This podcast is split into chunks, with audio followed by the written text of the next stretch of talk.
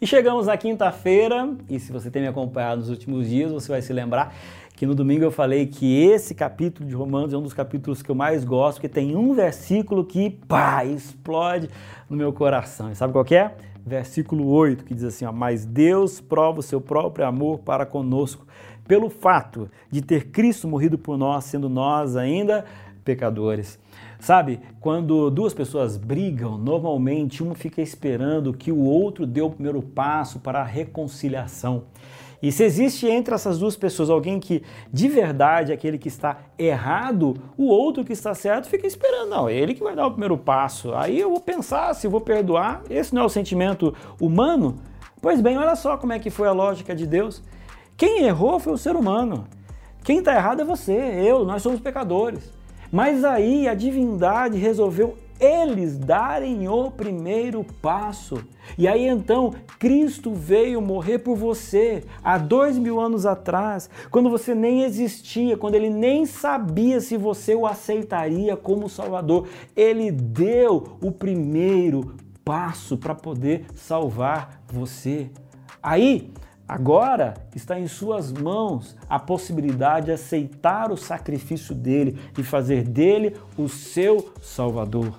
E aí, quando eu venho para o livro Maravilhosa Graça, que eu já apresentei para vocês nessa semana, é, na página 57 tem um, uma partezinha que eu achei bem legal, olha só. Diz assim, ó, o Requiem, eu não sei se é Requiem ou Requiem, então, de Mozart, contém uma frase maravilhosa que se transformou em minha oração o autor está falando, né? Uma prece que faço com confiança cada vez maior. Lembre-se, Jesus misericordioso, de que eu sou o motivo da sua viagem. E posso falar uma coisa para você? Deus nunca se esqueceu que o motivo da cruz foi e é você. Você foi o motivo. Só que tem um detalhe. Quando eu vou um pouquinho mais à frente aqui na página 188, tem uma frase de Agostinho que o autor traz aqui que eu achei muito interessante. Agostinho diz assim: Deus dá onde ele encontra mãos vazias.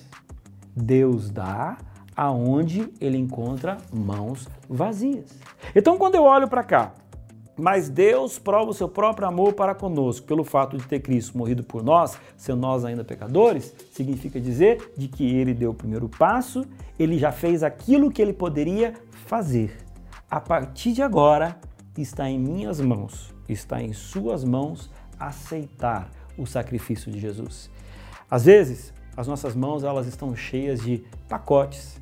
São coisas do dia a dia, preocupações, orgulho, são coisas mais importantes do que as coisas espirituais.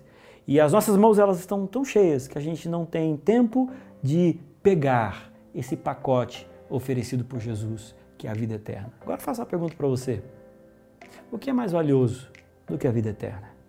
Será que a gente não está se preocupando com as coisas passageiras dessa vida e por causa disso está deixando de receber o mais importante da vida?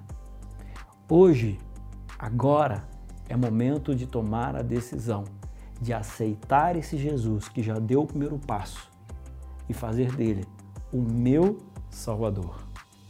Apelo feito. Deus te abençoe.